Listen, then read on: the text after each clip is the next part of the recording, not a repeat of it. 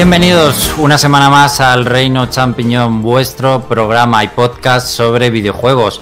Hoy vamos a hablar muchísimo sobre lo que venimos aquí sobre videojuegos, pero hoy especialmente más porque tenemos que repasar la Nintendo Indie World, todos esos titulazos eh, independientes en una presentación de Nintendo dedicada a los indies. Vamos a comentar los más interesantes y los, los que más nos gustaron a nosotros y vosotros también nos podéis comentar los los que más os llamaron la atención en el chat que tenemos habilitado en el directo.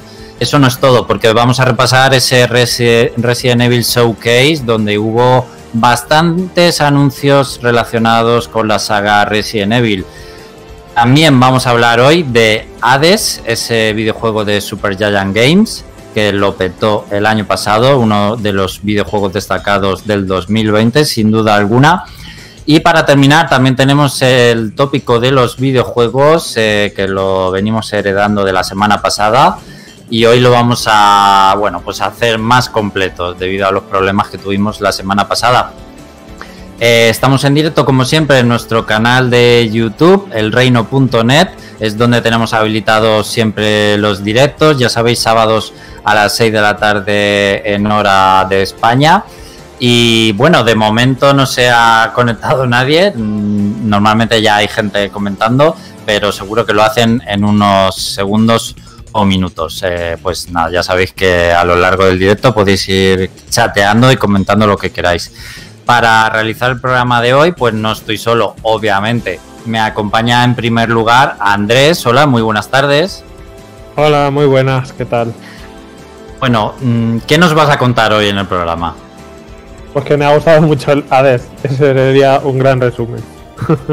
Bueno, a mí me gusta que te haya gustado porque yo no lo he jugado todavía, pero sí que tengo bastantes esperanzas en que me lo voy a pasar muy bien con él. Así que bueno, eh, me has dicho ya que, crees que me va a gustar, ¿no? Sí, sí, sí, seguro, seguro que te gusta. bueno, después hablamos de Hades más adelante en el programa. También está por aquí José Carlos, buenas tardes. Bueno, José Carlos, aparte del tópico de hoy, eh, también te quería preguntar qué tal llevas eh, Falcon y el Soldado de Invierno.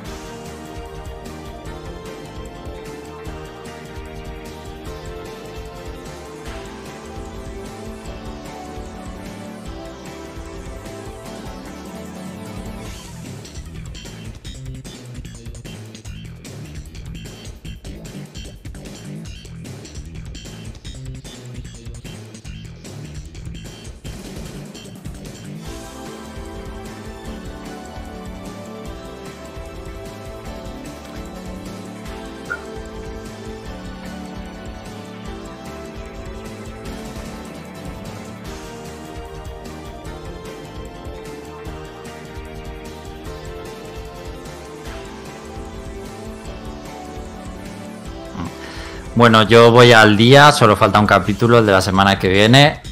Eh, bueno, eh, a ver, nos dicen por el chat que no se oye. No se oye, mm, no sé si a alguien en particular o a nadie, ¿vale? Ah, vale, es mi, es mi micrófono que no estaba, estaba desactivado en el OBS, que como lo desactivo por ahí. Vale, sí, ahora sí, lo siento mucho chicos, ha sido culpa mía que estaba hablando de, de que en resumidas cuentas Baki me gusta mucho cómo lo han desarrollado y que como tiene más tiempo en escena que se, que se ve mejor y que se aprecia que le den tiempo ahora con la, con la serie de Falcon y el Soldado de Invierno. Eso era lo que estaba diciendo. Muy bien, pues eso, yo iba a decir que, que solo me falta el capítulo de la semana que viene porque van a ser seis. Y bueno, pues a lo mejor también hablamos de la serie pues bien sea el fin de semana que viene o pues a otro, a otro fin de semana. Según pues José Carlos también cuando, cuando te hayas puesto al día, pues ya lo vemos. Eh, también tengo por aquí a Félix, buenas tardes. Buenas tardes. Hola Félix, ¿aquí has estado? Se te oye perfectamente. Sí, tranquilo que se te oye. ¿A qué has estado jugando esta semana? Pues aparte de lo de siempre, me, ha dado por probar a Pyra y mis años más y la verdad es que me han encantado. Y de hecho los estoy usando. Ah, muy bien. ¿Y qué te, qué te están pareciendo? Pues la verdad es que mm, me, me parece un personaje bastante chulo, sencillito de, sencillito de, de manejar para mí, con muchas posibilidades. Yo es la primera vez que me estoy, que me estoy fijando un personaje del que no tengo ni puñetera idea de su juego, de lo que me han gustado. Oye, pues yo, yo no los he probado, ¿eh? Porque, o las he probado, porque no tengo el Season Pass el 2 todavía. Es que mola mucho el capel entre una y otra. De, de- la verdad es que es una de, los, de las adiciones que más me gustan de, de este pase. Porque sí, Min Min, Sephiroth, eh, Minecraft y luego han sido ellas dos. Sí, son las que más me llaman de, de este Season Pass, la verdad. A mí realmente también me gusta mucho, pero como que tengo la sensación de que ha llegado tarde. Que lo hubiese preferido mucho antes, en el primer Season Pass o... Ahora como que ya no juego casi el juego y se me hace raro que estén y ponerme a jugarlas y comprarlas y tal. Pero bueno, es lo que hay. Puede ser, sí, en parte tienes razón.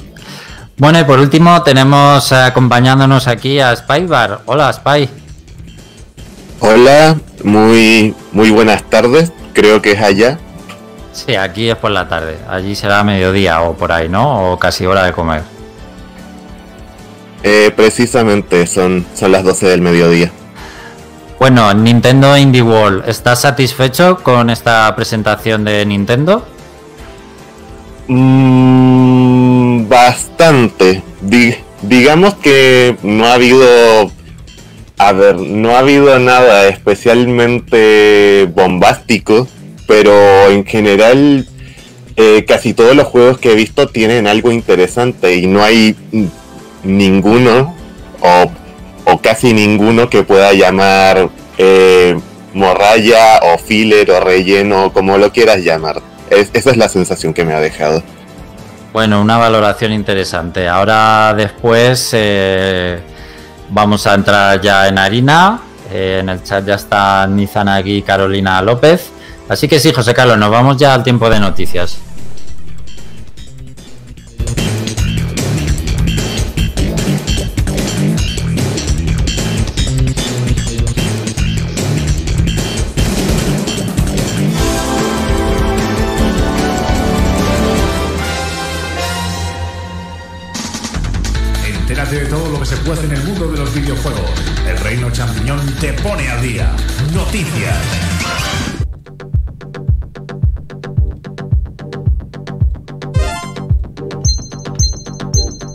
Bueno, recuerdo a los rezagados que hoy vamos a charlar sobre el Nintendo Indie World, también la Resident Evil Showcase y después hablaremos del videojuego Hades, uno de los más importantes del año pasado y para el final el tópico de los videojuegos a completar de la semana pasada, así que os tenéis que quedar absolutamente todo el programa.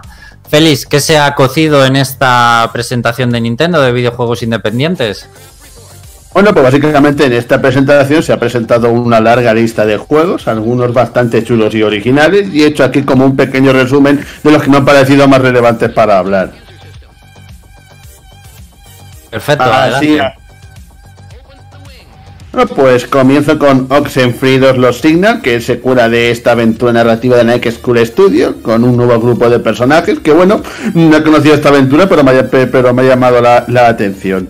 Igualmente, Oli Oli, Oli Oli World, que, que es la continuación de Oli Oli 2, que es un que, que es un que es un juego de skate en, en pixel art en dos dimensiones que también me ha, que me ha parecido bastante bastante chulo estéticamente y el tercero que me ha parecido de los más interesantes de los más interesantes de todos que, que se, ha, se ha ofrecido un gameplay de este juego de las tortugas ninja Set de Revenge que bueno que está basado en, en, en, en el arcade y la serie de 1987 que tiene un estilo gráfico bastante chulo que me ha recordado por momentos a Game Boy Advance. Ese la verdad es que es de los que más chulos me ha parecido seguro que estáis de acuerdo con ello y a continuación otro que también ibas a decir algo No, eh, bueno, ahora comentamos si queréis más en detalle. Yo creo que fue pues uno de los que más deseaba ver la gente también en la presentación, el de las Tortugas Ninja. Tiene una pinta increíble, básicamente como revivir este Turtles in Time otra vez. Es que está genial, vamos. Y, el, otro que también me ha interesado mucho, que bueno, era un juego que le estaba siguiendo la pista desde hace tiempo y ya por fin se ha revelado algo más tangible sobre él, que es Chris Tales, que por fin se ha desvelado la fecha de la fecha de salida de este juego, que en teoría iba a salir en noviembre, pero sufrió numerosos retrasos. Y este Chris Tales es un RPG con un estilo gráfico bastante chulo y colorido, que cuya, cuya mayor novedad es el hecho de poder cambiar el tiempo a tu antojo.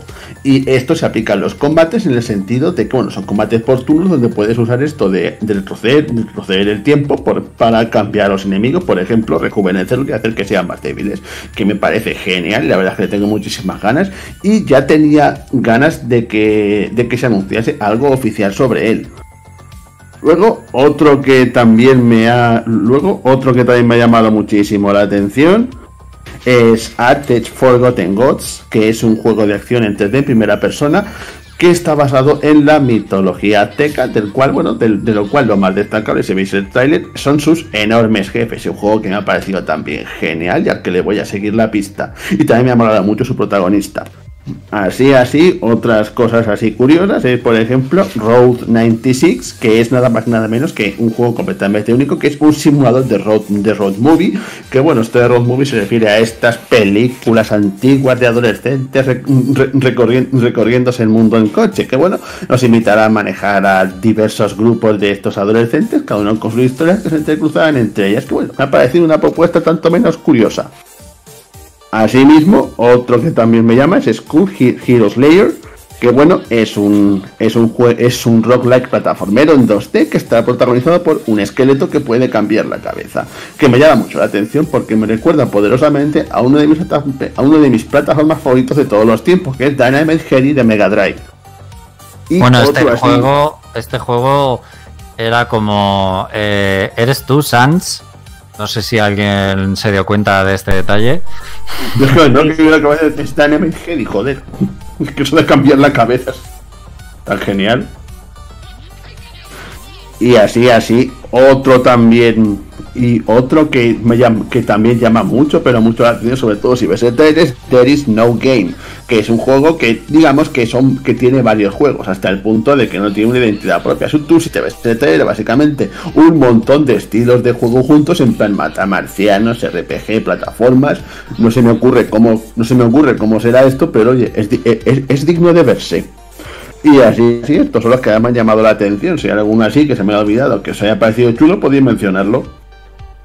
Pues a mí se me hecho en falta que no te haya gustado eh, a uno que a mí me ha gustado mucho que se llama Ender Lilies o Lilies, no sé cómo se pronunciará, José Carlos. Eh, será Lilies.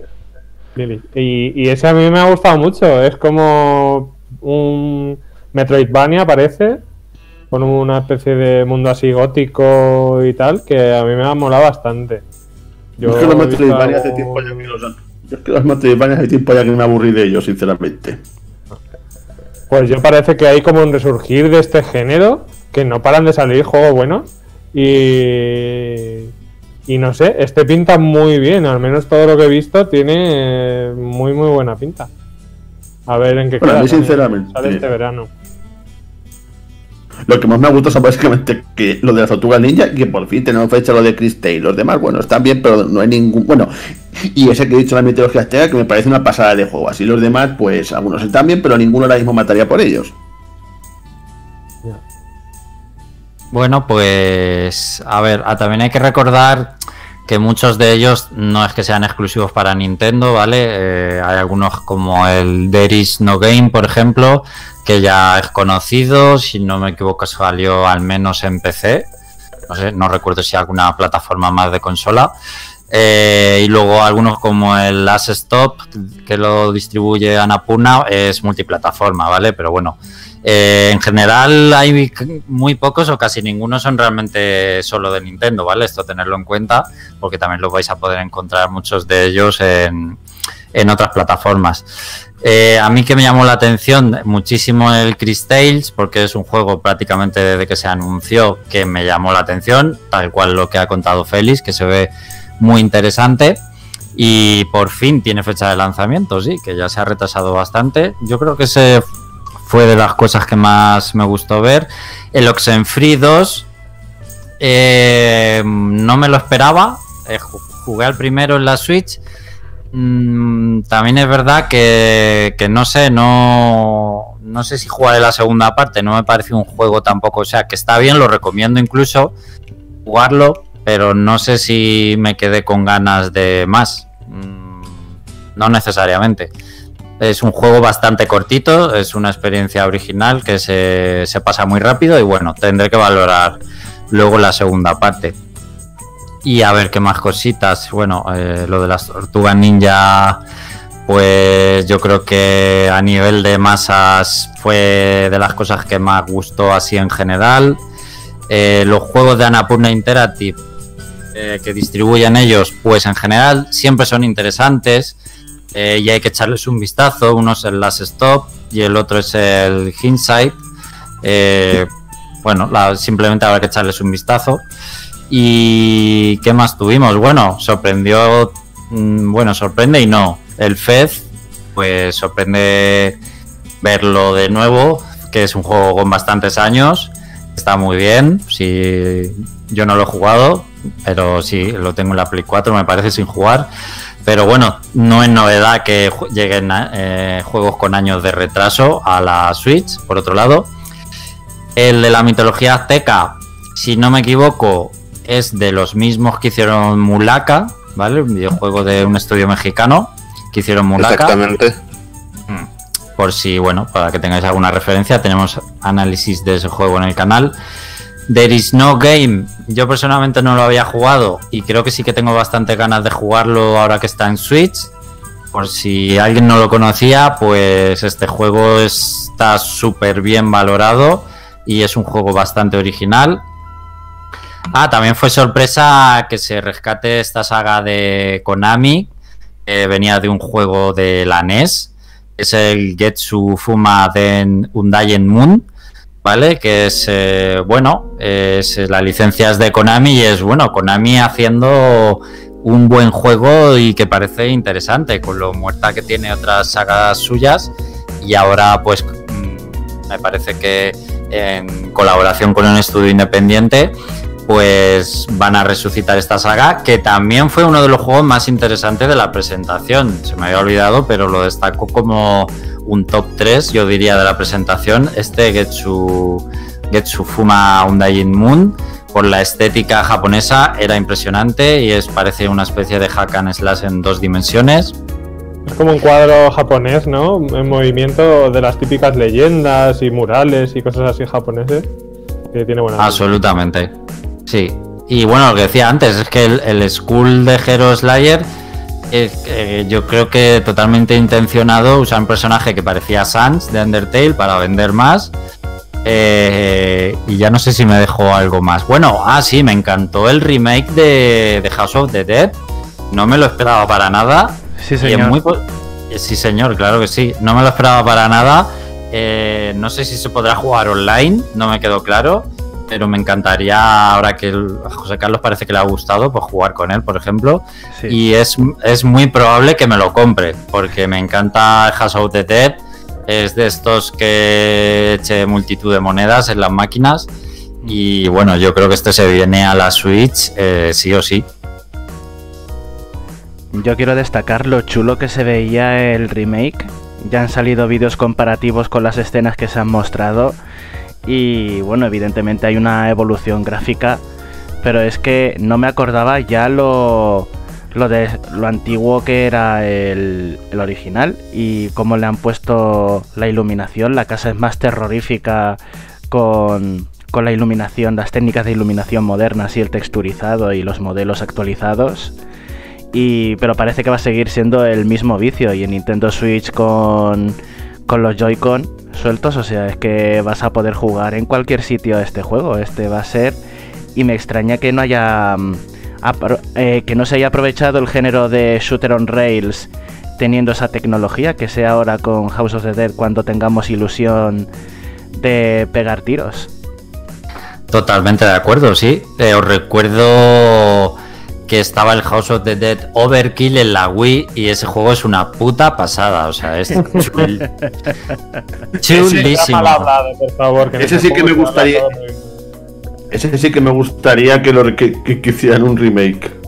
¿Qué, de- qué- qué decías, Andrés? Que hablan muy mal en ese juego, ¿no? Que, no digas palabrotas, que en ese juego no se dice casi ninguna. No, ninguna. Te- tenía yo un póster del juego, ahora no lo tengo puesto. No, ahora no, pero tenía yo un póster de ese juego hasta hace no mucho, porque la verdad me, me encantaba, me encanta ese juego de, de la Wii, la verdad. Em, bueno, Muy me falta. Sí, sí, sí, la verdad es que sí. José Carlos, no sé si quieres terminar de, de- de destacar algún juego más indie para ti o, o ya estás servido. Eh, pues el de las tortugas ninja por, por factor nostalgia, que también lo mismo, como el de House of the Dead, de jugar junto a alguien y pegarte viciadas toda la tarde al, al juego. Y, y el School, bueno, y el Getsu Fumaden, esos cuatro. La verdad es que ha sido un indie wall que sin destacar así mucho las cosas que no ha reventado internet. Pero ha tenido cosas muy, muy interesantes. Me esperaba más Walking Simulator eh, e historias entrañables como en otros Indie World, pero este ha estado bastante cargadito de acción y, me devuelve un poco la esperanza por el panorama indie. Pues se me falta Spybar, pero antes voy a comentar en el- lo que dicen en el chat. Pues está, por ejemplo, ya se ha sumado también Wilmer. eh, Carolina López dice, el FED sí será exclusivo de Switch, ¿no? No sé si lo dice irónicamente, porque ya creo que está hasta en cafeteras ese juego. Eh, Ramiro Blade se ha unido, David, David Abraham, a Wilmer pues dice que The House of the Dead nunca muere.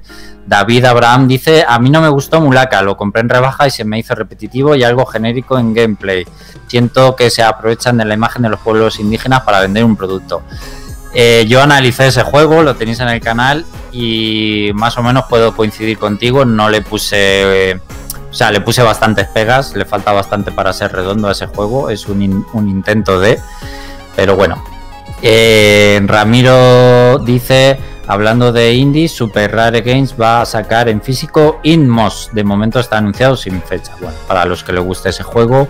Eh, Wolfcat Stein, House of the Dead y Tortugas Ninja. Era donde me terminaba... eh, Ninja, era donde me terminaba el cambio de las tortillas. Eh, bueno, sí, que estaría viendo la presentación y se estaría prepa- preparando la comida, supongo, mientras. Eh, y Wilmer dice que sí, que el Overkill es de sus favoritos, por supuesto, que es un pedazo de, de House of the Dead. Bueno, Spybar, eh, a ti que des- eh, a ti yo creo que te gustan todos, o, poco, poco faltará. A ver, cuéntanos tus destacados de esta Indie World. A, a ver, to- todos, todos no, pero. Pero casi. Eh, a ver, eh, di- digamos que digamos que tengo una lista, pero del, del a ver, de esa lista ya han hablado bastante otras personas, así que eso lo voy a matizar un poco y hablar desde cero de los que no ha hablado nadie. El, a ver, el, el Road No- 96 eh, me, me llama poderosamente la atención, igual que al resto. Eh, tam- también decir que lo hace que lo hace Joan Fanis que, que si alguien no lo conoce es director no fue director de Valiant Hearts porque he, visto a bueno lo digo porque he, visto a va- varias personas que le que recuerdan con nostalgia ese juego Sí, yo entre ellos. Ah. Y, y bueno, que ahora, que ahora tiene su propio estudio independiente, así que, bueno, yo, yo también lo recuerdo, así que por, por eso también me interesa saber que, eh, cómo, cómo se desenvolverá en este nuevo proyecto.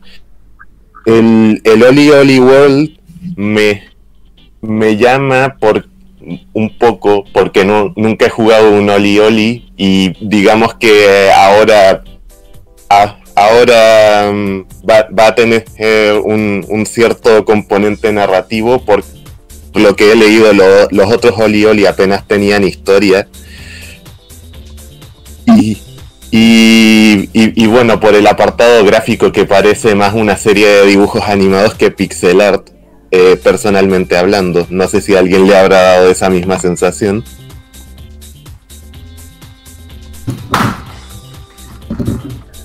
Dios mío, ¿qué ha pasado ahí? No, se, se, se cayó mi botella de agua, no pasa nada. Podemos seguir. De, de- de acuerdo, eh, tomar eso como respuesta. Eh, el, el del. A ver, el. There is no game wrong, dimension. Lo, mismo que Alex, lo he, escuchado muy buenos comentarios, sobre todo en el sentido de, originalidad y. y, y la conjun- conjunción de minijuegos de distintos géneros pero fuera de eso no, lo he jugado tampoco. Pero pues, bueno, di- digamos que veré si le puedo echar un tiempo en algún momento.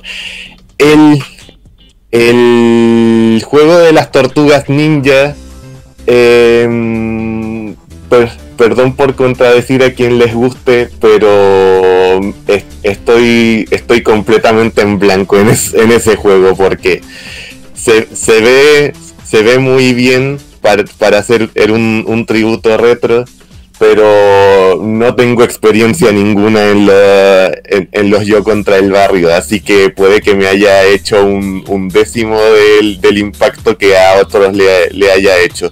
Pero bueno, no deja de ser interesante.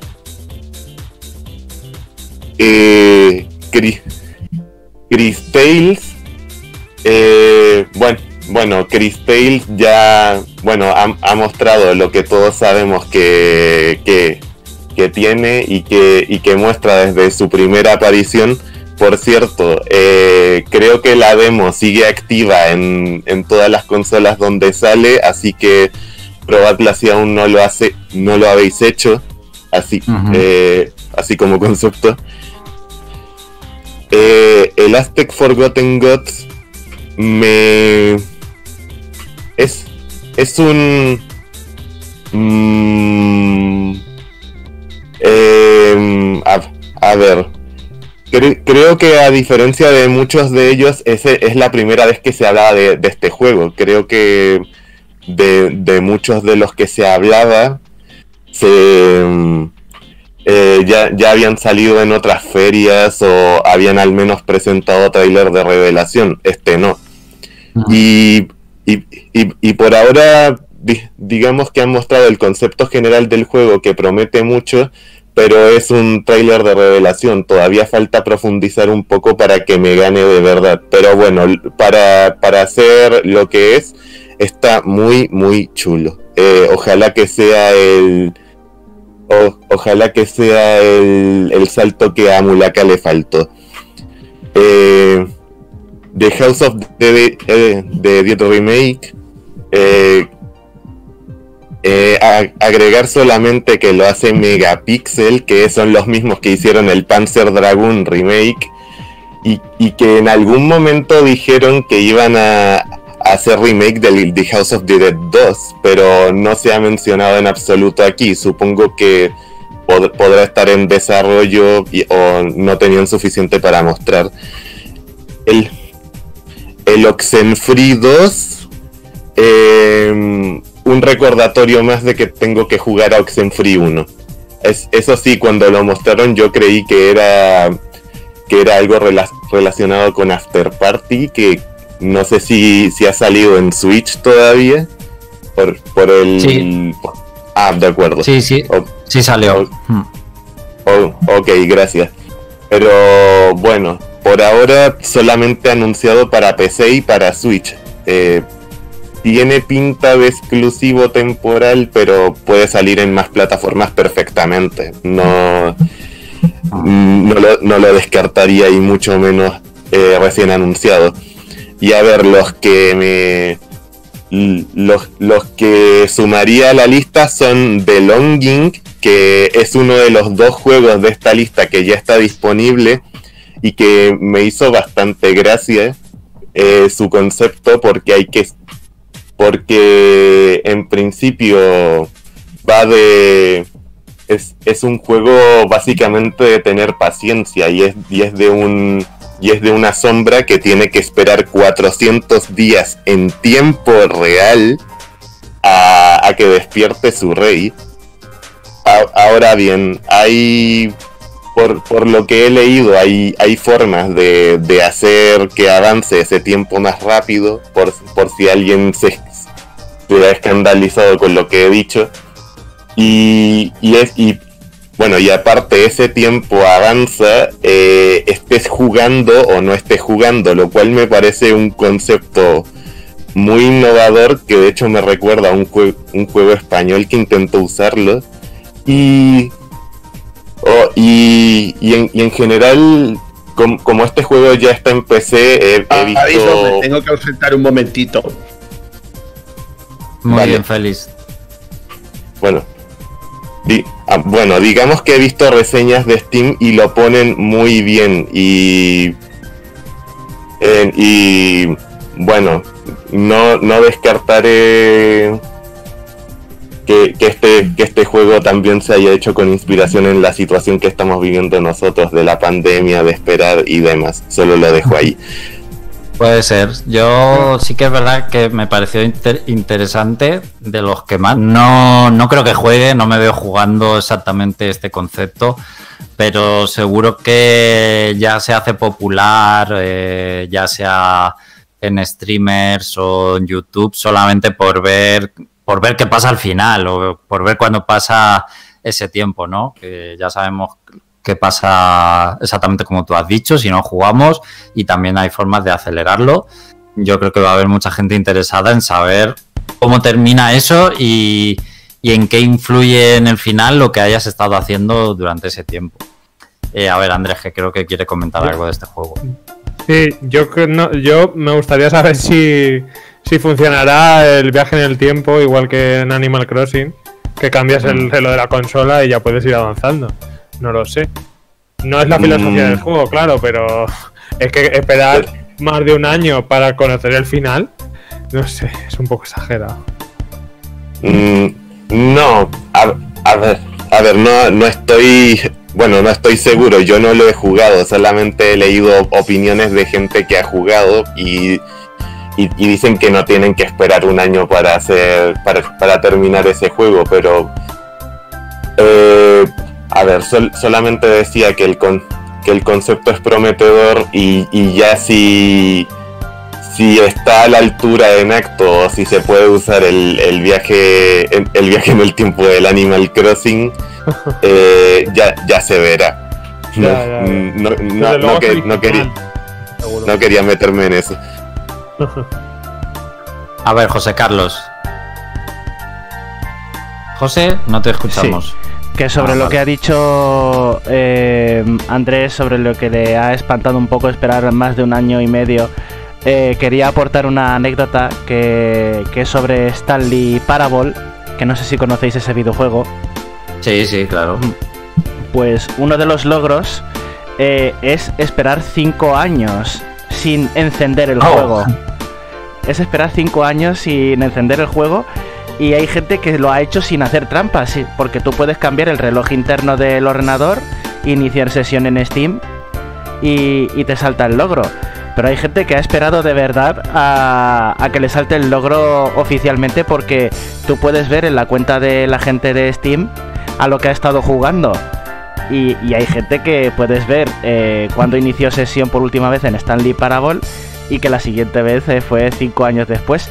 Y oficialmente se ha podido conseguir, eh, creo que este año o el anterior. Es uno de los logros más sonados de, de, de los juegos independientes. Mm, A ver, pues.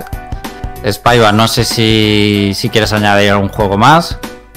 eh, sí a ver eh, eh, dos juegos más muy rapidito y una mención Venga. a, o- a otro a ver el, el Art of Rally que que ya ha salido en otras plataformas, pero tiene muy buenas valoraciones por, porque es un juego minimalista de conducción, pero está muy pulido en el ámbito eh, precisamente en ese ámbito, el de la conducción, no es tan fácil como puede aparecer en, en el trailer. El kiwi, que, que salió también en el, en el montaje del final, que me llamó mucho la atención, que es de un par de kiwis, las aves australianas, dirigiendo una oficina de correo con la... Eh, básicamente caminando sobre, sobre escritorios, como, si fueran... Me, ha recordado un poco a la escena del final de Ratatouille con, con las ratas operando la cocina a pesar de que son tan pequeñas. Y, aparte, digamos que lo venden principalmente como juego cooperativo. Me, me, ha llamado mucho la atención ver que sale de ahí. Y, y una cosa que decir del School de Hero Slayer, que me... no, he, no he escuchado decir a nadie por aquí. A ver, primero que el juego es un roguelike y bueno, aparte que ha salido en otras plataformas, PC y demás, eh, lo, lo, que más he escuchado sobre este juego es que coge, bueno, como han dicho, coge mucho de, de, mucho, de muchos juegos como bueno, como el Dynamite Heavy, como han dicho, con un, poco el, Undertale con la estética, pero también de, Dead Cells por, por, la, por el componente roguelike. Y de hecho, si veis el, el vídeo del, del Indie World, veréis un montón de referencias a, a Dead Cells, ya sea en la interfaz, el modo de juego y, o una o directamente una cabeza que, te convierte en el protagonista de Dead Cells. Y, aparte también personalmente he visto un, poco también de Muramasa porque cambias de cabeza eh, haciendo un ataque global igual que, igual que en Muramasa y tienes una principal y una secundaria. Eh, por, un poco por complementar lo que ya se ha dicho. Bien, eso es todo. Bueno, pues eh, teníamos que hablar también, por supuesto, del protagonista de esta presentación, que lo fue por su ausencia. Y una vez más hablamos de Hollow Knight Silson. Hay una determinada obsesión, pues especialmente con las presentaciones de indies, en que se va a hablar de este juego súper esperado, no, lo siguiente. Eh, se llega a hacer pesado el tema, si bien es verdad que eh, bueno, fue trending topic. De hecho, yo creo que el, juego del que más se habló, repito, fue el Silson y eso que no estuvo por encima de cualquier otro juego que fue eh, presentado, ¿no? Hasta, ese punto eh, llega el tema. Si bien es verdad que ya vi a la gente más hecha la idea y tomándoselo más a WhatsApp.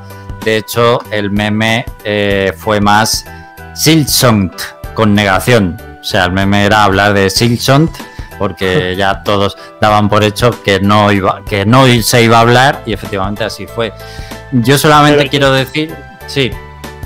No, bueno, yo te quería, yo iba a decir que, yo creo que este juego va a tener tanto peso y va a ser tan bueno que yo creo que Nintendo, si lo muestra, será en un Nintendo Direct, no en un Indie World de estos, ¿sabes? Para darle ahí su peso como casi un triple A. Pero bueno. A ver, no lo tengo claro porque no procede a Nintendo, no corresponde a Nintendo promocionar este juego. Eh, es verdad que la gente lo, lo está asociando a Nintendo y ese es un poco el problema. Porque la única vez, o sea, la última y creo que única vez que se mostró fue en una presentación de Nintendo, de Indies.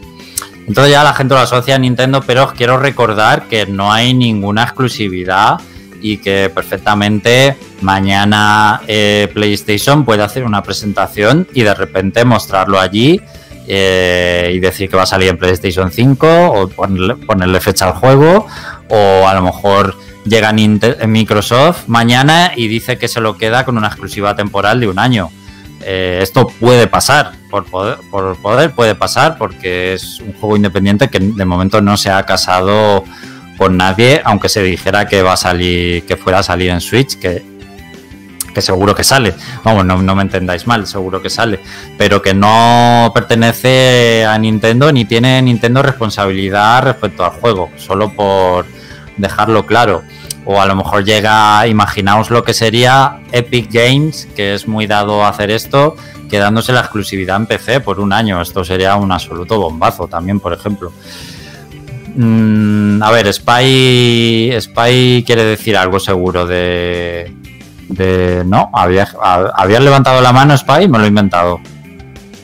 Eh, mm, en realidad sí, pero me he arrepentido solamente decir que... Vale. ya- sol- solamente decir que ya era cansino que, que la gente esperara por el Simpson hace, a- hace un año atrás y, y ahora lo es más. Eso es todo.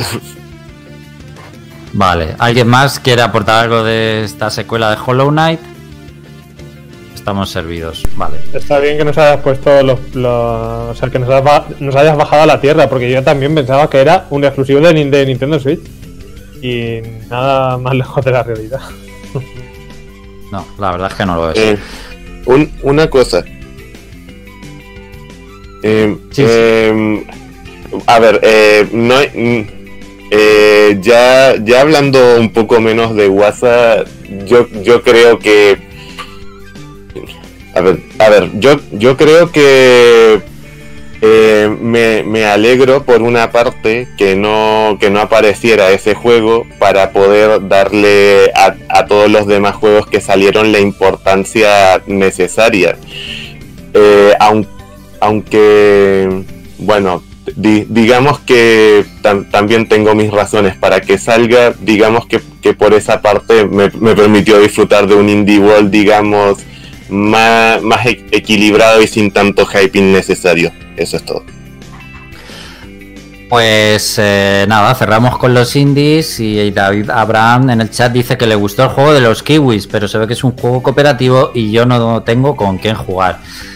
Eres otro sin amigos, como alguno de los que, eh, bueno, Jorge, a Jorge siempre le hemos dicho que sin amigos. Pues nada, pues te puedes juntar con Jorge para jugar. Y nada, eh, Félix, eh, volvemos a ti y queremos que nos cuentes qué pasó en ese Resident Evil Showcase. Bueno, pues la verdad es que se anunciaron un montón de cosas, no solo relacionadas con Resident Evil 8, sino también con otras cosas relacionadas con Resident Evil, no necesariamente relacionadas con videojuegos.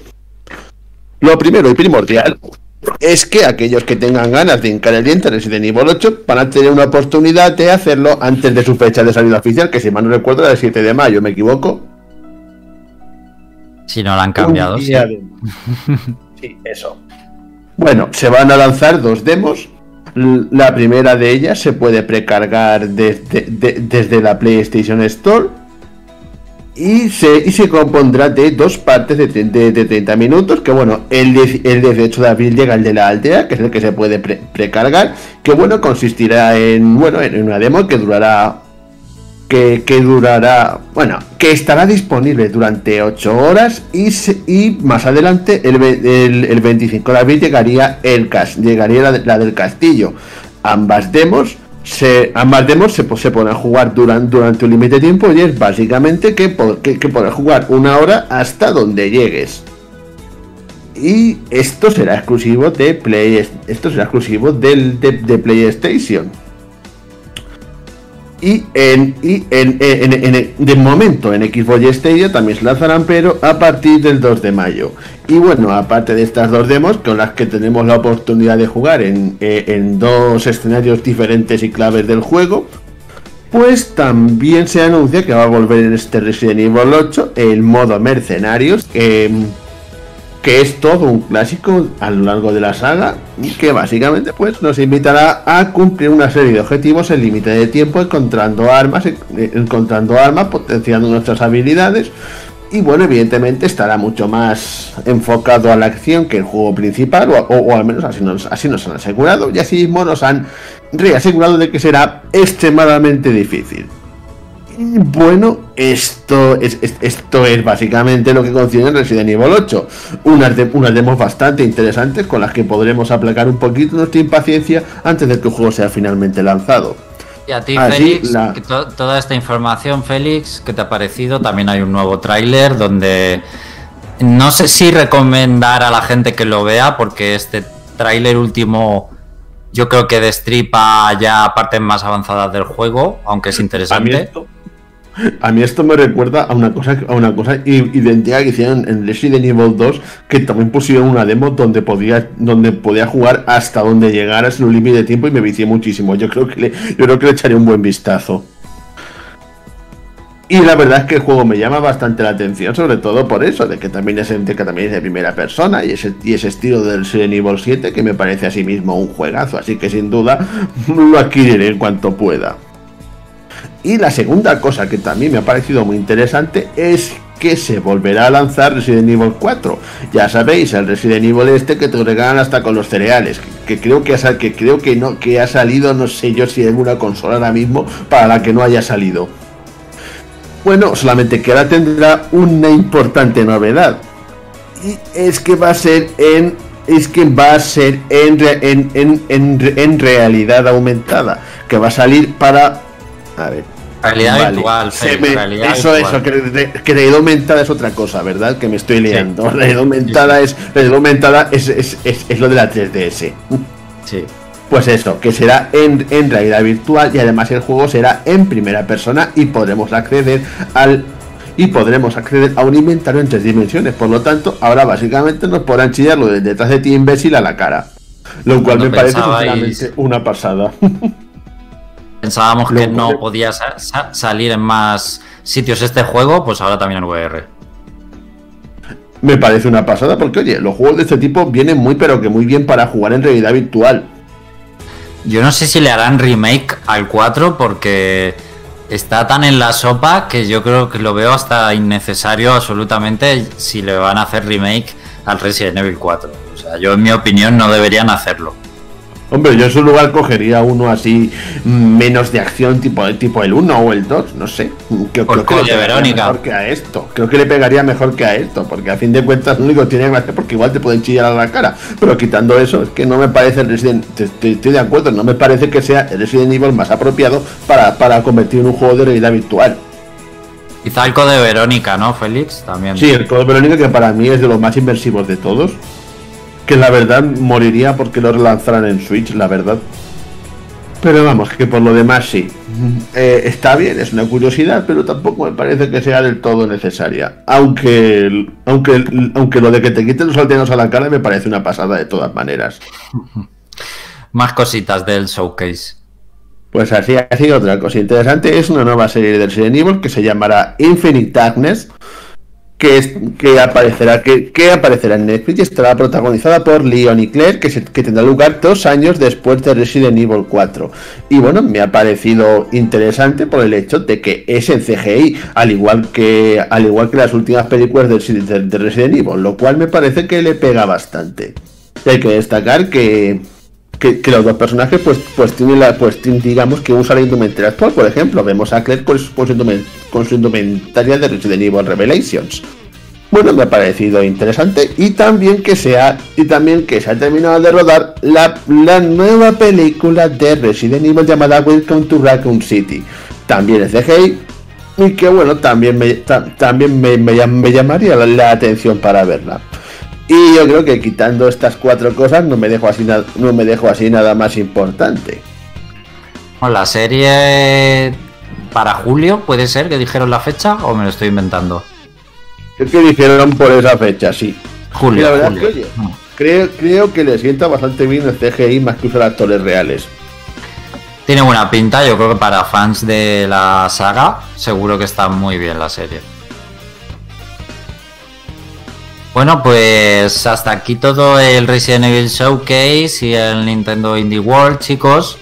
Y nada, que nos vamos a ir a analizar Hades. José Carlos, dale caña.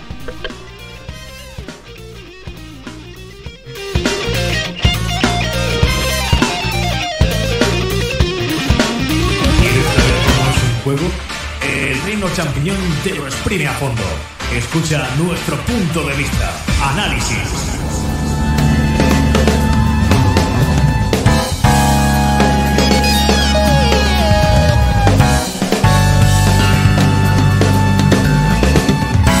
Bueno, vamos a hablar de Hades, o mejor dicho, Andrés nos va a hablar de Hades, que ha jugado bastante. Ya sabéis que es uno de los juegos pues más destacados del 2020 y hoy pues gracias a Andrés vamos a conocer por qué. Y ya sabéis también que viene de la mano de Super Giant Games. Mm, si sois seguidores del podcast pues ya sabéis que es un estudio que a mí me gusta muchísimo. He jugado sus tres primeros juegos el Hades todavía lo tengo pendiente y hablamos de Pyre, su tercer juego, también en un haciendo el indie. Así que, bueno, yo el roguelike es un género que en general no me gusta demasiado, pero estoy bastante seguro de que este Hades me va a gustar, porque que me lo confirme Andrés, pero seguro que tiene totalmente el sello y el estilo del estudio. Bueno, después de, que haga el análisis, al terminar me comentas si, lo que te he dicho te anima o te desanima a pillarlo. Bueno, ya lo, ya lo has pillado, sé que ya lo has pillado, a, empezarlo a jugar, a ver si te gustan. Sí, os recuerdo que, salió una versión física para Switch, eh, que de momento solo está disponible en PC y Switch, pero que Switch ha podido contar con una revisión en formato físico algo limitada, ¿vale? Que a lo mejor no sé si habrá problemas a día de, hoy para comprarla. Bueno, pues nada, ya que me ha hecho toda la introducción, me salto esto y paso directamente al desarrollo del juego. Venga, perfecto. pues nada, eh, el protagonista se llama Zagreo y somos el hijo de el dios Hades y estamos en el inframundo, ¿vale? Pero somos un hijo un poco rebelde y lo que queremos es escapar del inframundo llegar a la superficie para ir al Monte Olimpo junto al resto de dioses que son familia nuestra, como nuestro padre es, uno de los dioses, ¿vale? Ese es un poco el inicio de la historia, luego tiene un poco más de... Realmente hay cosas que van cambiando, y, pero no quiero contar un poco mucho más, pero bueno, ¿vale? Digamos que el resto de dioses eh, nos ayudarán nos mandarán sus favores en forma de habilidades o, mejoras, digamos, mientras que estamos recorriendo el inframundo, ¿vale? También dentro del inframundo hay muchos otros personajes que no son dioses, sino que son pues, personajes que, han muerto y que están ahí en, el inframundo, algunos bastante conocidos, como Aquiles, por ejemplo.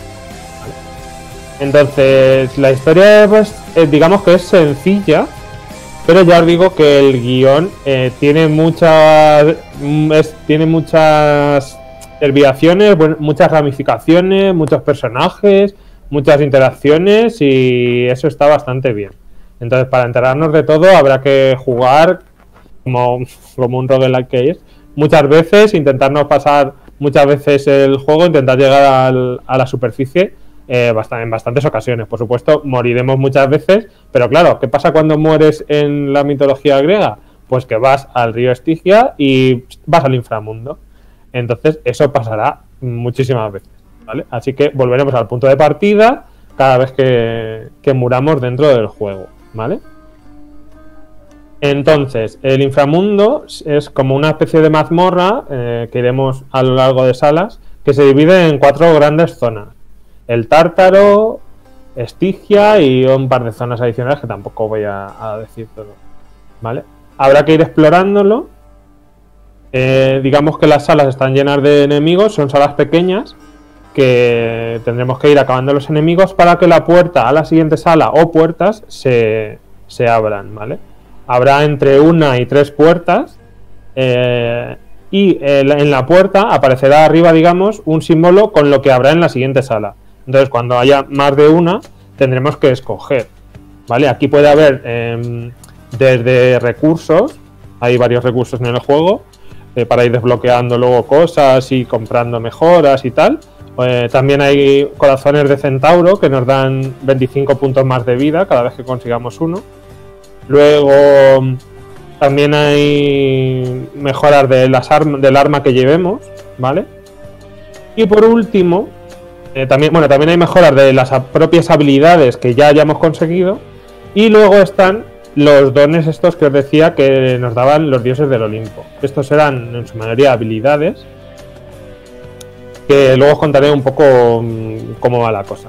Pero digamos que dentro de las mazmorras y las salas todo esto es eh, aleatorio. Tiene un porcentaje de aleatoriedad que podremos incrementar el porcentaje de las salas que nos interesen y tal, mejorando alguna cosa en, digamos, en el punto de partida, en nuestra habitación del inframundo, que es donde ahí podremos ir comprando mejoras.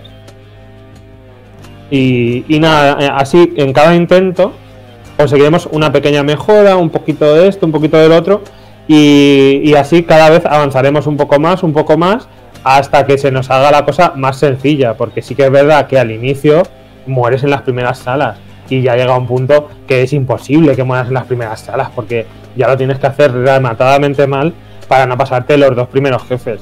Es la- las dos primeras zonas. Ya es en la tercera donde ya se te empieza a poner un poco cuesta arriba y puedes morir o en la cuarta.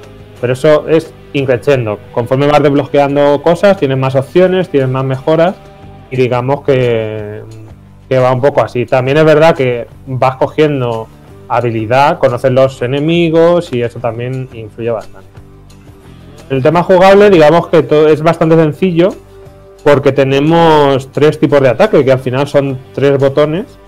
Que está el ataque normal, el ataque especial y luego un ataque arrojadizo, ¿vale? Que es lanzar un triángulo, bueno, un no sé, un hexaedro o algo así, no, no es como, como lo de los Sims que llevaban arriba, pero es, es rojo, ¿vale? Se lo lanzas a los, a los Un enemigos cristal. cristal, vale, que lanzas a los enemigos y que al principio yo usaba muy poco y que como que para mí eran dos botones, dos acciones básicamente, pero luego eh, conforme te van dando habilidades y tal coge más protagonismo y, y, y tiene su lo vas usando cuando avanzas en el juego. Yo al inicio es que no lo usaba casi nada porque no era muy bueno y tenías que recuperarlo manualmente. Eh, no volvía a ti, digamos, simplemente se quedaba ahí en medio del escenario y tenías que volver a recogerlo para volver a lanzarlo. Eso luego cambia. Eh, decir que, que estos ataques cambian mucho entre las diferentes armas que hay, ¿vale? Tenemos que ir desbloqueando las armas, pero tendremos eh, un total de 6 con estilos muy distintos, ¿vale? Os voy a decir las tres más básicas casi, que son el una espada, un arco y una lanza. Y claro, ya directamente solo con pensar eh, en la distancia a la que usas cada una son muy diferentes. El arco no tiene nada que ver con el resto de armas, tienes que estar cargando el arco cada vez que disparas una flecha. Entonces, hay una variedad muy buena. Y estas seis armas tienen cuatro aspectos diferentes que les otorgan cambios en, su ataque especial, en alguna habilidad adicional que tiene, en su aspecto también. Así que al final tenemos muchas eh, armas que, y variedad para, para ir usando. Eh, más cosas. También hay. Ah, bueno, esto se me ha olvidado de las salas. Eh, hay dinero también. Hay una sala especial que se da para el comerciante, que en este caso es el. ¿Cómo se llama? Caronte. Caronte es el único que se puede mover a través del río Estigia por todo el inframundo, así que él es el que hace de, de mercadero, ¿vale? También no podemos usar dinero en, algunos otros puntos para comprar alguna mejora o curarnos o un montón de cosas que, que podemos hacer, ¿vale? Luego, el tema, me voy a centrar un poco en el tema de las bendiciones de los dioses. Digamos que está bastante bien porque cada dios eh, está claramente enfocado a un tipo de, bendiciones, a un tipo de habilidades. Y será ya luego nuestra pericia pensar qué combinación iría bien con lo que nos vayan dando. Como os digo, hay un punto de aleatoriedad, así que no siempre conseguiremos esa habilidad que nos gusta de Zeus, ¿vale? O, o de otro, cualquier otro dios. Por ejemplo, os voy a poner un par de ejemplos que eh, Zeus eh, te da rayos adicionales normalmente que impactan en los enemigos, ya sea usando un ataque o si te hieren, cae automáticamente un rayo sobre los enemigos. Hermes, por supuesto, te da cosas relacionadas con la velocidad o algún movimiento adicional.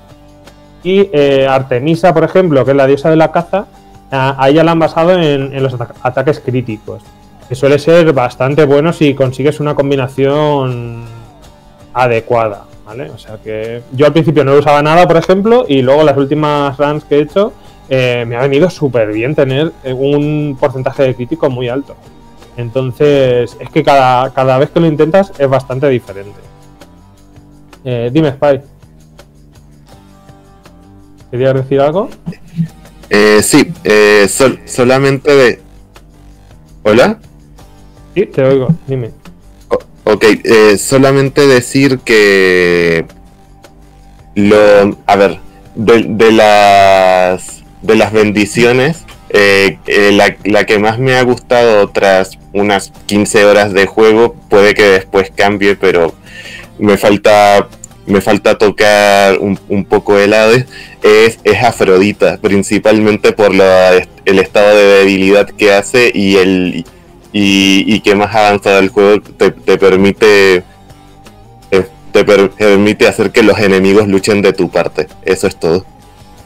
La verdad es que eh, yo cuando me la dan la uso, pero no, es- de los que voy buscando. Si me salen varias puertas y sale Afrodita, no suelo cogerla.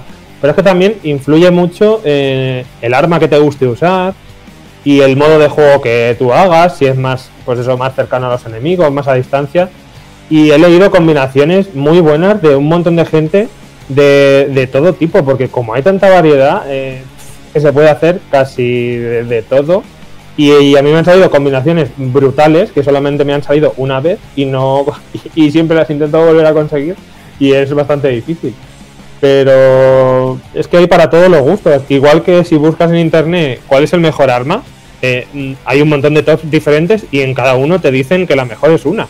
Y, es que depende mucho del estilo de juego de cada uno.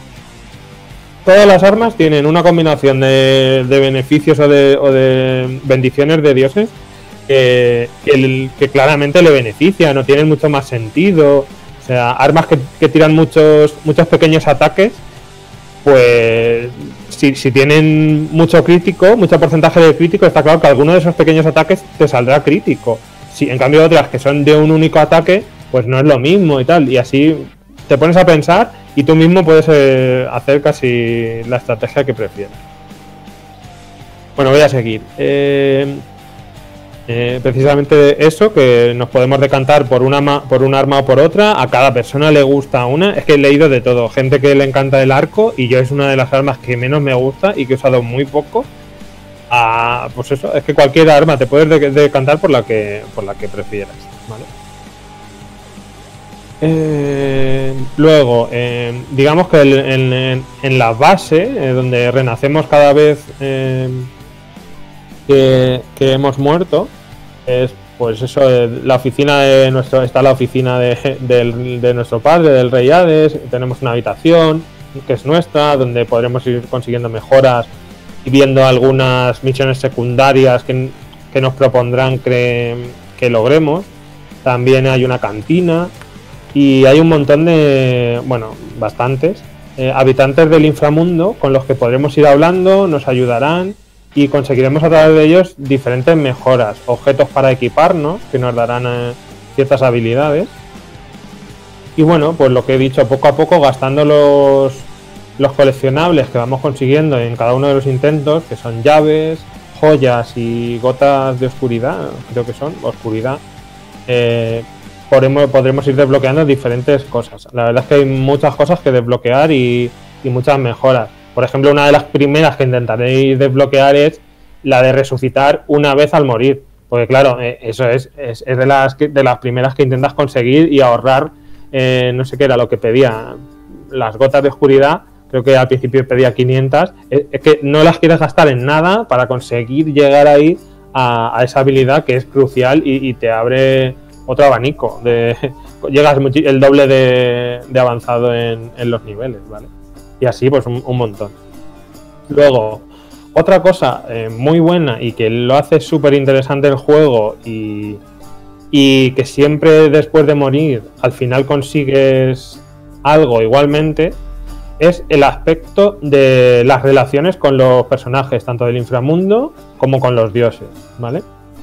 Podemos darles eh, néctar y ambrosía para ir mejorando eh, pues los típicos corazones que aparecen de relación con, esos personajes y nos irán hablando en diferentes conversaciones sobre ellos, sobre qué les preocupa, te darán consejos, ¿vale? Y eh, al final incluso si conseguimos mejorar lo suficiente, nos darán objetos equipables, que es lo que he dicho antes, y también eh, al final o mu- muy avanzado en el juego eh, algunas invocaciones de personajes que invocaremos en el juego y que harán daño a los enemigos o, o algunas otras cosas. Lo dejarán, los convertirán en piedra, tal. Tiene ahí hay unas cuantas, pero yo ni siquiera he desbloqueado todas porque cuesta bastante, ¿vale? Eso es ya luego más avanzado en el juego. Y decir que aunque el juego se basa en la mitología griega, hay algunas cosas que ellos mm, se toman la licencia de cambiar o de que no sea exactamente así o de escribir una historia para que dos personajes tengan ciertas relaciones y tal, que eso no se decía en la mitología griega, pero está chulo la, la manera en la que ellos han hecho, digamos, todo el guion. Eh, quería decir que todos los personajes tienen un carisma y una personalidad muy definidos, el cari- con mucho carisma, quería decir. Y las historias están bastante bien, te incita mucho a. Dices, uff, he muerto en la tercera pantalla o en el, el tercer nivel, joder, qué mal se me ha dado, me han atacado no sé qué, me he despistado. Pues no pasa nada, pues así consigues hablar con no sé qué personaje que ha aparecido en la cantina, que no lo habías visto, tal. Entonces siempre hay mejora y siempre te incita a seguir jugando. Es un juego que yo considero bastante adictivo, ¿vale? Entonces le da mucha profundidad. Y, y quería decir que he leído un, de un tweet que pusieron los de Super Giant Games eh, con las líneas de código, no, las líneas de diálogo, que son 21.000 líneas, líneas de diálogo hablado. O sea, son 21.000 líneas de diálogo que todas están eh, dobladas en el, juego. Y luego aparte han publicado que el total son eh, 300.000, más de 300.000 palabras. O sea, con esto quiero deciros que hay un montón de, de conversaciones, de personajes y que es todo muy, muy intrincado y no es, no es para nada una simple historia de hoy ya está, he llegado a la superficie y, y se acabó el juego. ¿vale? Eh, Eso, eso, eso es un poco Pyre también. eh, hay muchísimo diálogo, muchísimas eh, historias de personajes y, y el nivel de profundidad que puedes alcanzar con los personajes es, digamos, opcional. O sea que siempre puedes saber más y más sobre ellos o puedes saltártelo. Y también lo mismo, tiene muchísimas líneas de diálogo que no lo dirías de un juego que parece que va de pasarse un orbe y tirarlo a una antorcha y juegas contra otro equipo. O sea que es, es muy del estudio hacer eh, eh, un, juego así, con ese nivel de, de- de detalle en el guion y en los personajes. ¿Querías comentar algo más? Eh, mm, no, simplemente profundizar en lo que en, lo que en lo que acabas de decir porque para mí es una de las razones eh, principales por la cual este juego se destaca. Ya eh, primero por el por la historia que eh, cómo va con- contándose de a poquito con tus muertes y segundo por los diálogos que están yo creo que incluso comparando con Pyre, que también lo he jugado, están mucho más presentes los diálogos y es una de las razones por las cuales no, no te aburre de, de primeras como con cualquier roguelike, porque hay, hay, hay mucha hay mucha intervención de otros personajes, ya sea de los dioses, de los de, de los moradores de la casa de Hades o del propio Zagreus que va haciendo comentarios con, con mucha personalidad propia prácticamente tras cada combate o cada dos combates. Es algo eh, que aparte que el doblaje está muy muy marcado y se ve que es de mucha calidad, le da una vida a un roguelike que yo no pensé que pudiese tener en un principio. Correcto. Eh, estoy de acuerdo en todo lo que has dicho. y bueno, Oye, ¿está, la, pues, está, está la típica voz de narrador o como si fuera el narrador, que siempre sí, está en sí, todos los juegos? Sí, sí, sí, que Es está. que me encanta, me encanta ese locutor, o sea, es una pasada. Realmente eh, hay a veces que en los escenarios hay como una pequeña. como un pequeño destello que si te acercas lo pulsas te cuenta algo del escenario o te dice algo así. Y llega un momento en el que ya has visto todos los escenarios y eso ya no aparece, pero por ejemplo siempre es la voz de, de Cerbero, porque está uno de los personajes es el, el perro del inframundo, pero no habla. Entonces, cuando tú le das a conversar con el perro, siempre tú le hablas al perro y es el narrador el que te contesta. Dice, Cerbero se lo miró con cara de no sé qué, tal. Entonces, sigue apareciendo, aunque ya digamos que lo de los escenarios es, es sobre todo al principio. Bueno, eh, y nada, pues deciros que, mm, que para pasártelo la primera vez, digamos que conseguir llegar por primera vez a la superficie, eh, por lo que he leído hay gente de todo, gente más mañosa, gente menos, pero entre 20 y 30 intentos yo creo que os va a llevar como mínimo, y esto os llevará unas 10, 12 horas, o quizá un poco más, quizá un poco menos, ¿vale? Pero eh, esto no es el final verdadero. Digamos que te lo tienes que, acabar 10 eh, veces para conseguir ver los créditos de- del juego. Eh, también os digo que no son 10 veces por 10 veces. Cada una de las veces la historia sigue avanzando y sigue habiendo novedades. O sea, no- es que en, en este juego nunca vas a repetir ni un comentario ni, ni nada. Todo sigue avanzando. ¿Vale? Y también decir que en esta primera vez eh, me ha parecido que te lo pasas. Es como un punto de, inflexión y a partir de ahí ya como que te resulta mucho más fácil eh, pasártelo. Supongo también que es porque te dan la opción de, aumentar los grados de dificultad, creo que lo llamaban así, no, me viene ahora el nombre, eh, poniendo algún impedimento a tu run. Esto es que puedes subirle la vida a los enemigos, eh, que cueste más todos los objetos y así hasta más de una docena de, posibles eh, penurias que tú mismo te puedes poner porque te van a ir dando objetos más fácilmente, sobre todo objetos como diamantes, que son bastante difíciles de conseguir. Cuando ya te acabas el juego por primera vez y te dan esta opción de, de, mm, de mayor dificultad en las runs, es la única manera de que te den nuevos diamantes y son muy útiles para ir desbloqueando otras cosas y, y vienen bastante bien, ¿vale? Eh, más cosas. Pues nada, ya decir que, que el juego es eh, droga pura, es muy divertido, engancha mucho, eh, no paras de querer jugar, tienes un montón de cosas que desbloquear, así que tú mismo puedes decir, pues voy a intentar desbloquear esto, o voy a hacer esta misión secundaria porque me dan 5 diamantes y me vienen todos súper bien y estoy a punto de desbloquearla porque he conseguido casi todo lo que pide. Me falta solo una habilidad de un dios porque al ir desbloqueándolas te dan también eh, cosas.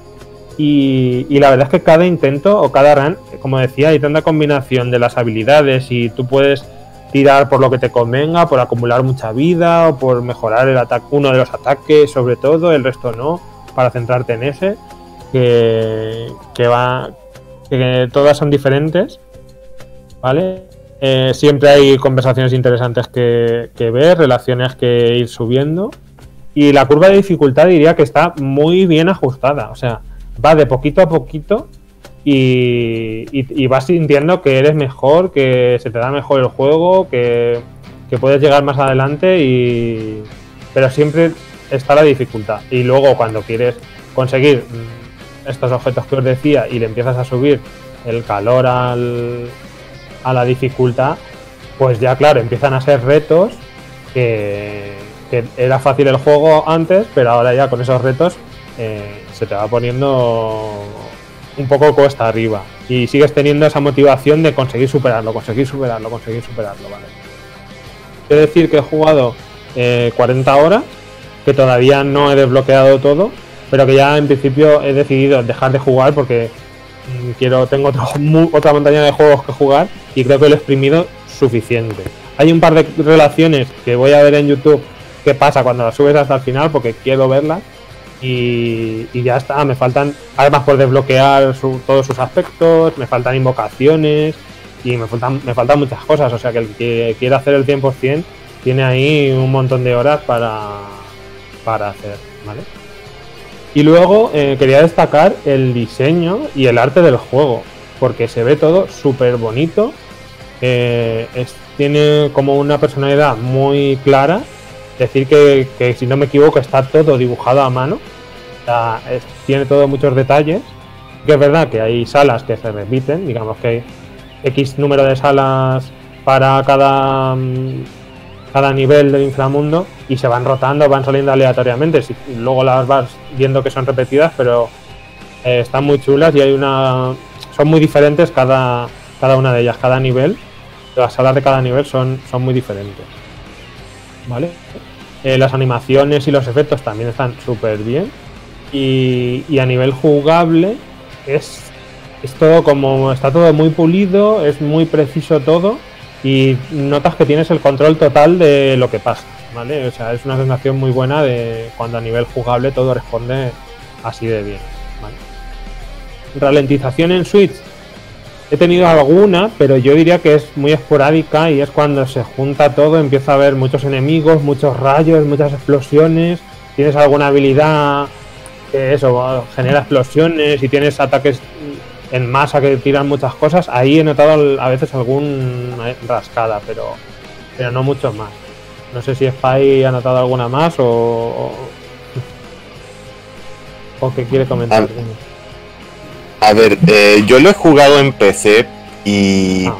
yo y, y yo lo he visto más o menos igual que como mencionas tú. Es fluido mayormente, pero de vez en cuando o, eh, lo que hay es, son, son más bajadas de frames, no tanto que se que, que eh, he, he escuchado gente que dice que se le congela una fracción de segundo, pero no, yo no lo he visto. Lo que he visto que hay más ralentizaciones ocasionales. Sí, más o menos yo lo mismo en la Switch. Eh, eh, una cosa. Eh, un- una curiosidad, por, por cierto, bueno, al- algo que me llamó la atención.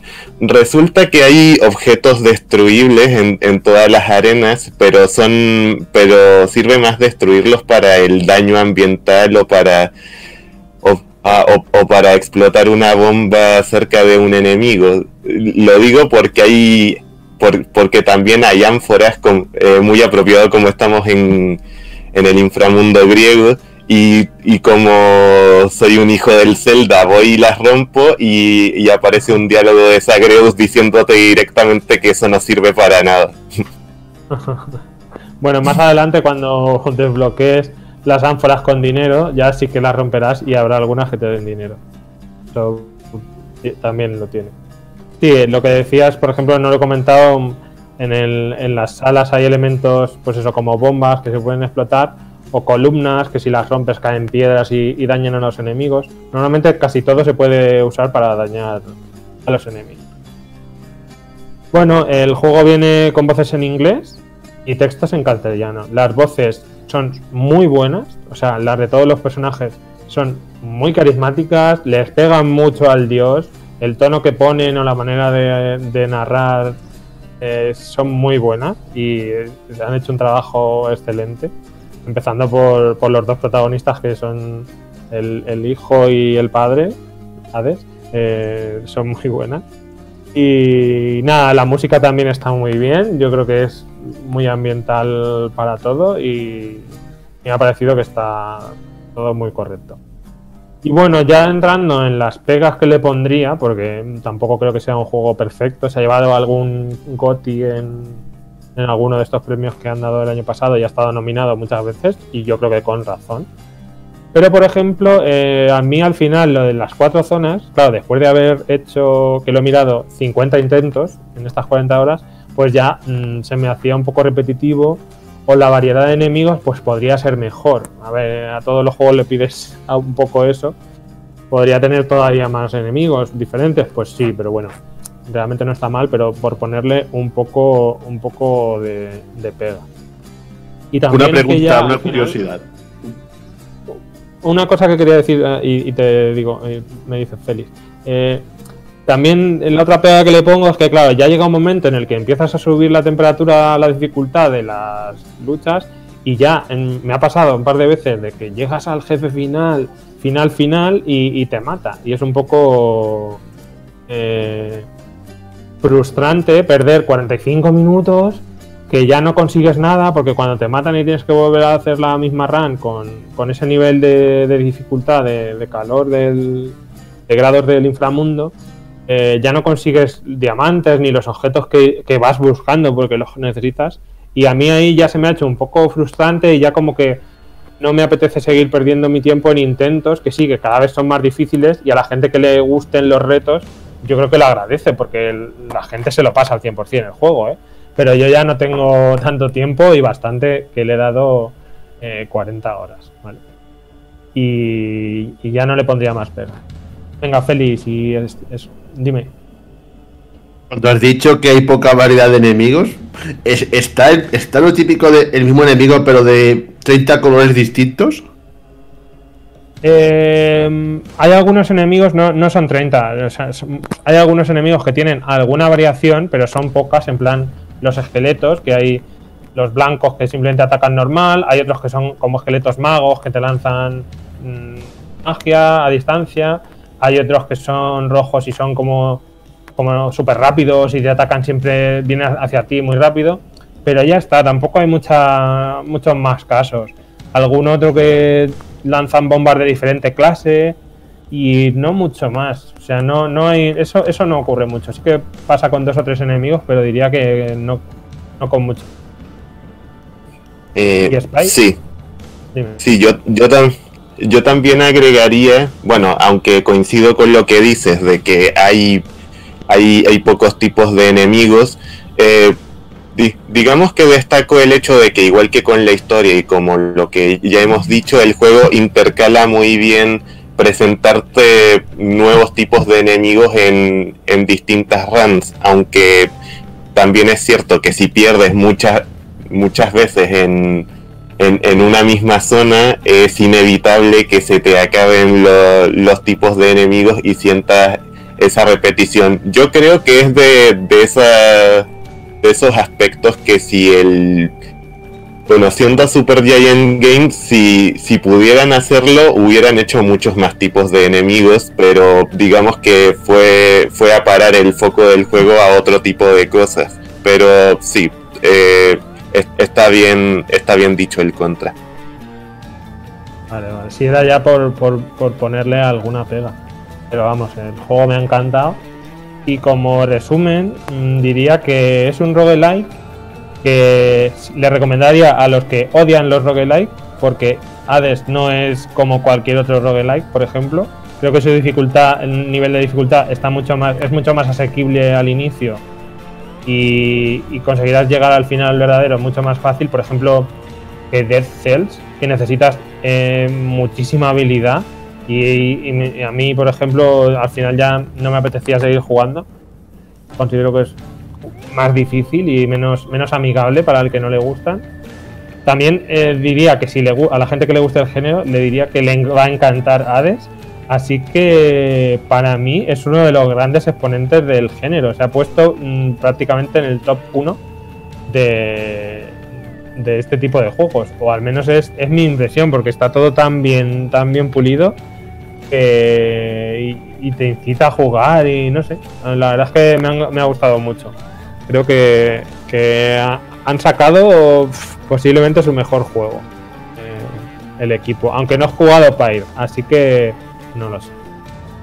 Bueno, eso para ellos, claro, vienen de juegos muy notables y que con el cuarto puedan sacar su mejor juego, joder, pues es, vamos, para destacar un montón. Eh, ¿Qué nota le darías tú al juego? Pues yo le daría un 9. Yo creo que le daría un 9. Bueno, pues... ¿Qué opinas, Alex? ¿Que te he convencido? ¿Te quieres jugar menos? Sí, más ahora me habéis jodido porque me habéis subido el hype por jugar, en realidad, y, y se me va a hacer más larga la espera para cuando le quiera hincar el diente. Es un juego Super Giant Games, por todo lo que has dicho, porque precisamente ellos cuidan exactamente todo lo que has dicho. Cuidan el doblaje, es, raro que de un juego suelas destacar el doblaje especialmente, pero es que en sus juegos sucede. Eh, destacas la música, destacas el arte y destacas que la jugabilidad está muy bien. Yo creo que son los pilares de los juegos Y si por algo yo tuviera que decir una cosa, solo una cosa, de cuál es el sello Super Giant Games, yo diría que son los mundos que crean. Es decir, el mundo con todo lo que hay dentro. Eh, es eh, tanto a nivel artístico, el, el, mundo que han creado visualmente suelen ser muy originales, el arte suele estar muy bien. En el caso de Pyre, además, es un mundo, por así decirlo, que tú en tu cabeza sería como imposible de imaginar y cuando lo ves plasmado en pantalla, eh, pues eso, que, no voy a decir que te explota la cabeza, pero que eh, se, lo, se, lo, han currado y se, han, se, nota que se han inventado algo que no lo ves en ningún otro juego. Y luego dentro de lo que es hacer un mundo único, pues destaco eh, obviamente personajes y una historia interesante y que siempre quieras saber más. Yo creo que, que sería un buen resumen de, de, los puntos en común que tienen sus juegos. Sí, sí, desde luego Hades tiene todo eso. Eh, no sé si, bueno, el Bastion y Transistor los has jugado. Transistor sí, Bastion no. Transistor me encantó, me gustó muchísimo. Es que es mi favorito de los tres, de hecho, el Transistor.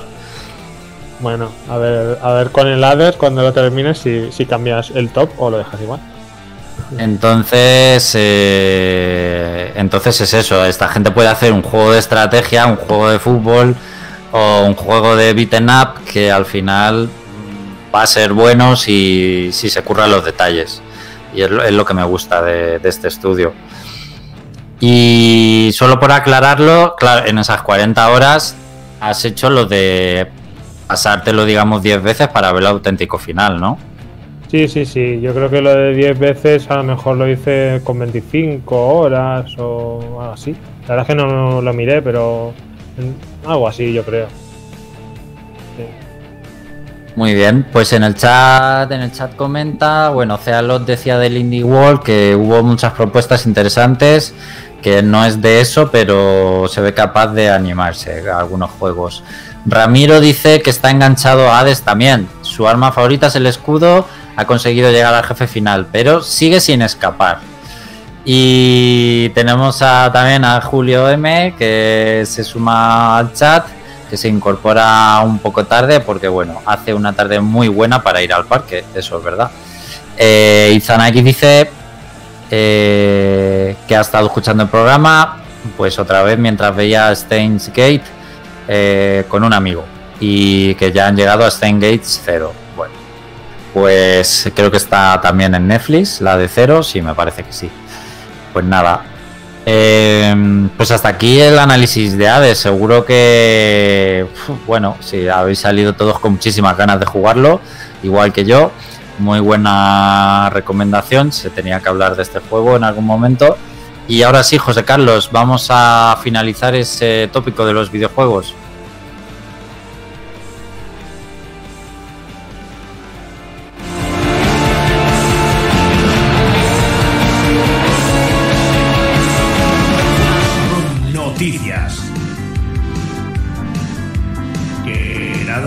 Pase por alto. Las otras noticias. Flash Room Noticias. Y ya volvemos con el tópico de los videojuegos.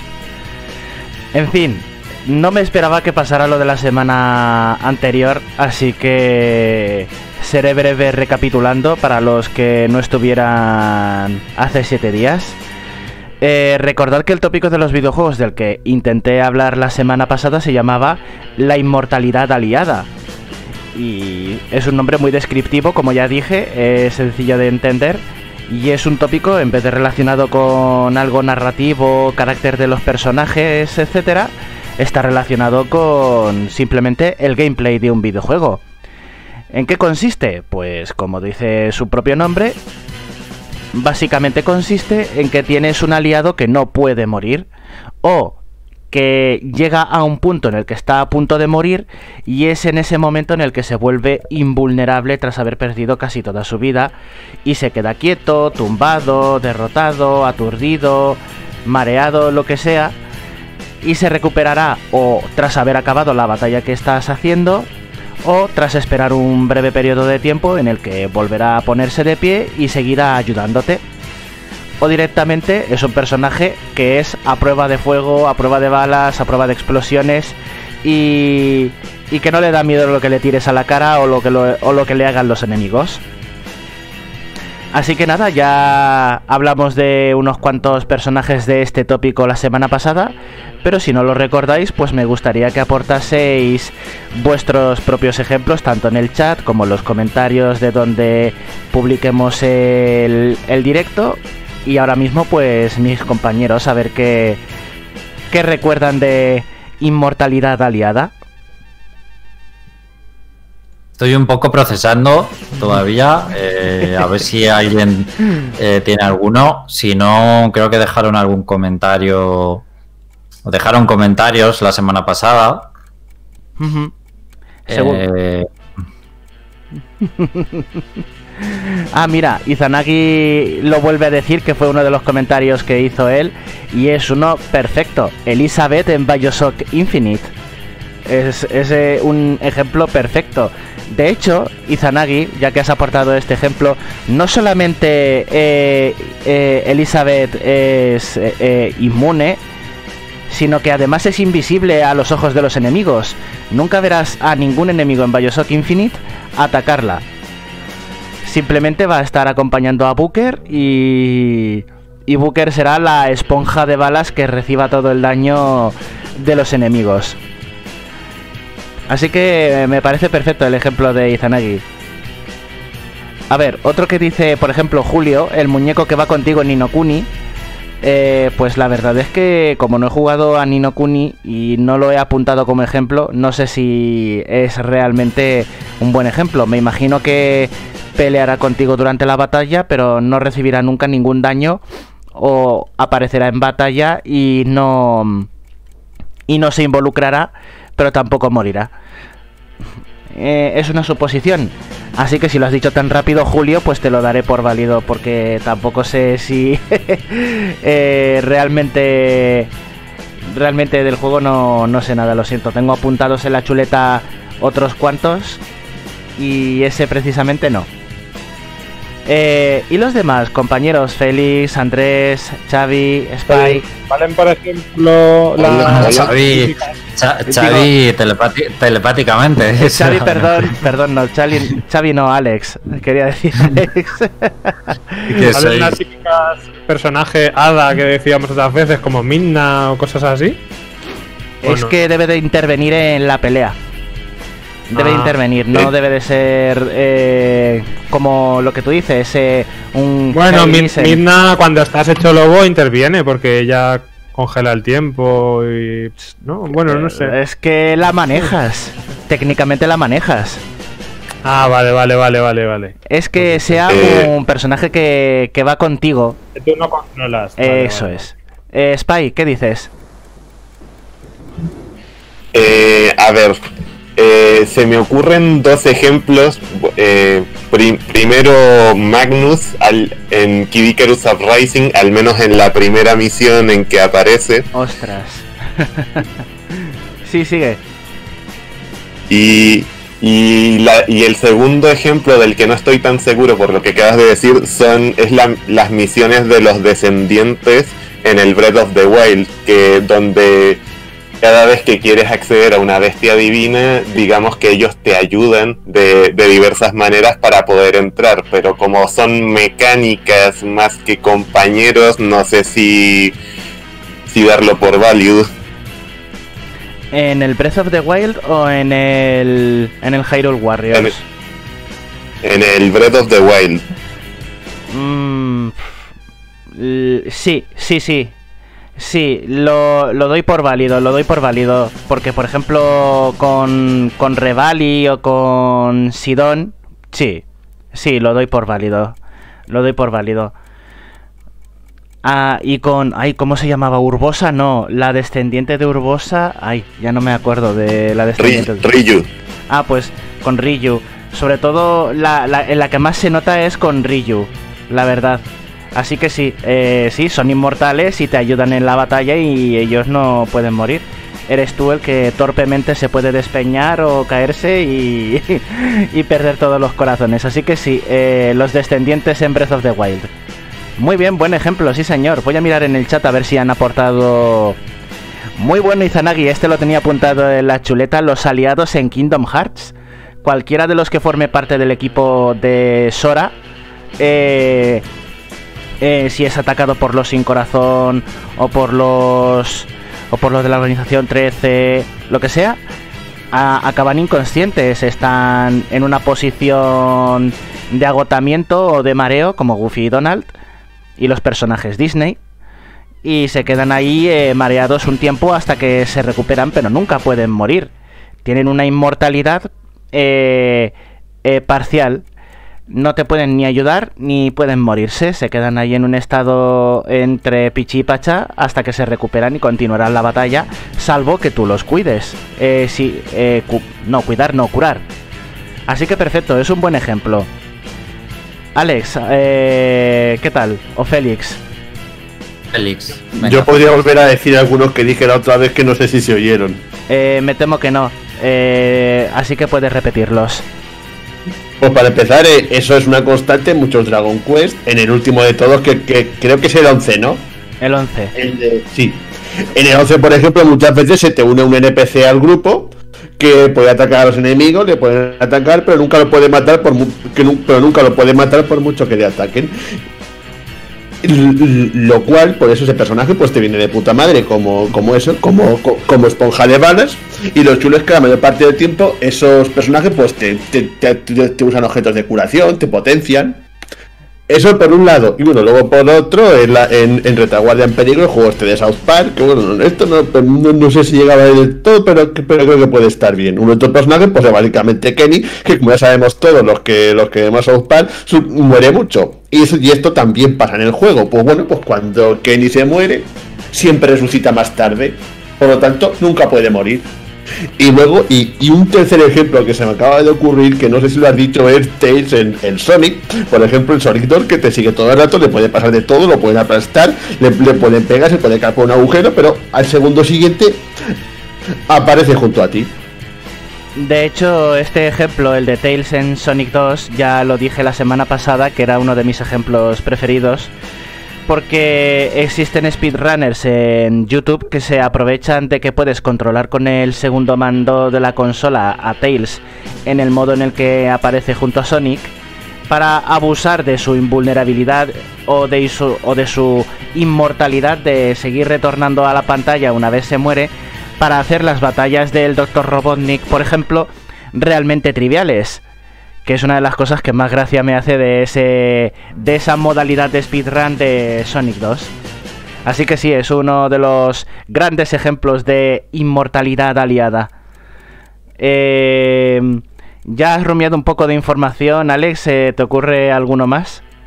Hoy, hoy no se me ocurre nada, pero nada. Madre mía, ¿estás espeso? Sí, hoy estoy espeso, no sé. Eh, Carolina en el chat dice Bravely Default 2 está lleno de personajes así. No sé si Andrés nos puede confirmar el, eh, este dato. Sí, son personajes secundarios como los que ha dicho de Dragon Quest eh, Félix y que ni si, o sea, actúan en las batallas, pero como desde desde una zona, o sea, no se ven, eh, no están en la batalla y de repente no sé quién usó y aparece en batalla, salta adelante al escenario, ataca, usa una magia y se vuelve hacia atrás. O sea que yo creo que sí, ¿no? Sí, sí, sí, es inmortalidad aliada porque mm, directamente mm, no se les puede atacar, así que por lo tanto no pueden morir. Es como el meme. es como el meme este de del rapero este que se toca la frente de no puedes morir si no te pueden atacar. No, parece no, que para atacar en el turno que te toca y luego te vas. Pues es así, sí. Perfecto, yo así también salvo el mundo, ¿sabes? Perfecto, pues es otro gran ejemplo. Eh, vamos a ver, yo quería, porque tenía por aquí eh, uno relacionado con... Mm, con Mega Man. Mira, el, el, sábado pasado dijo David Abraham. No recuerdo bien, pero creo que en Metroid Prime 3 el soldado de la Federación, que nos ayuda en cierto planeta, pero que luego no lo es y termina siendo el boss, también es inmortal. Sí, sí, cierto. Cierto, es verdad. Que además ocurre también en el principio técnicamente en el principio, la introducción de Metroid Prime 3, cuando tienes a los tres mercenarios de tu lado cuando invaden la nave de la Federación, también podría valer. Así que sí, es otro ejemplo muy bueno. Así que ahí lo tenéis. La verdad es que estáis súper puestos eh, y tenéis una memoria estupendísima para recordar todos estos todos estos detalles.